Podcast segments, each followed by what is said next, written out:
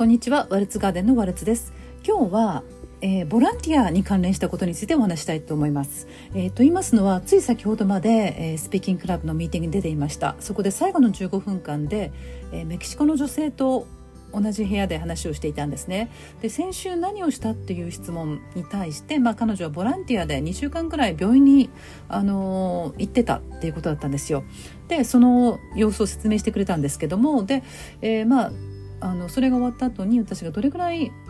の頻度でボランティアをするのかっていうような追加質問をしたところいろいろ教えてくれてでこのボランティアなぜ自分がボランティアをするのかっていうことについてまで触れてくれたんですねでそれを紹介したいと思います。えーと、これ私あんまり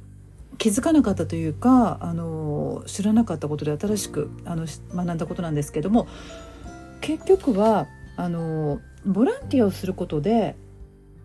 自分の問題に集中するのを防げるんだそうですね。なので自分が抱えてる問題から気がそれる気をそらすことができる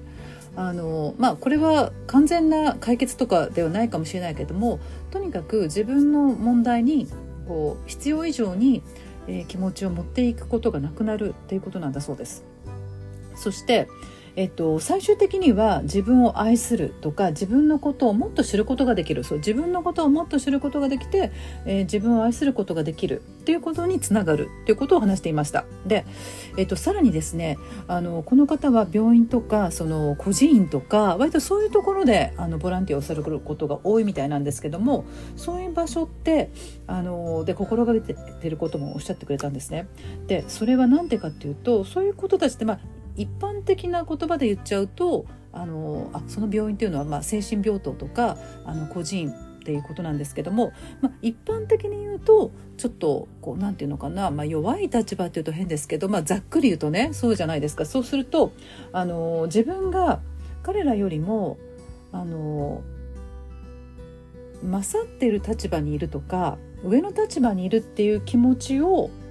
持たないこと持たないでいるようにすることそれは常に心がけているって言ってそれがとても重要だって言ってたんですね。なのであのそういうこともあのこのボランティアを通して、えー、体現できるというかあの自分の訓練だったり心の在り方みたいなことに、えー、つながっているということなのであ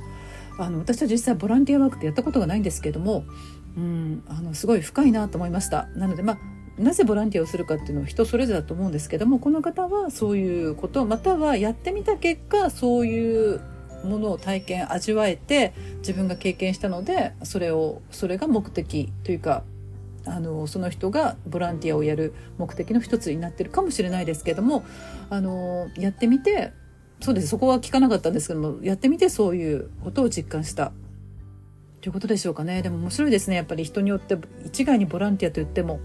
あの動機やそれからそこから得るものや気づくことは様々なんじゃないかなと思ったりどんな気持ちでボランティアをしているのかとか、うん、すごくそういうことであの私は新鮮でした。はい、今日はあのボランティアについて聞いたお話をシェアしました。お聞きくださりありがとうございました。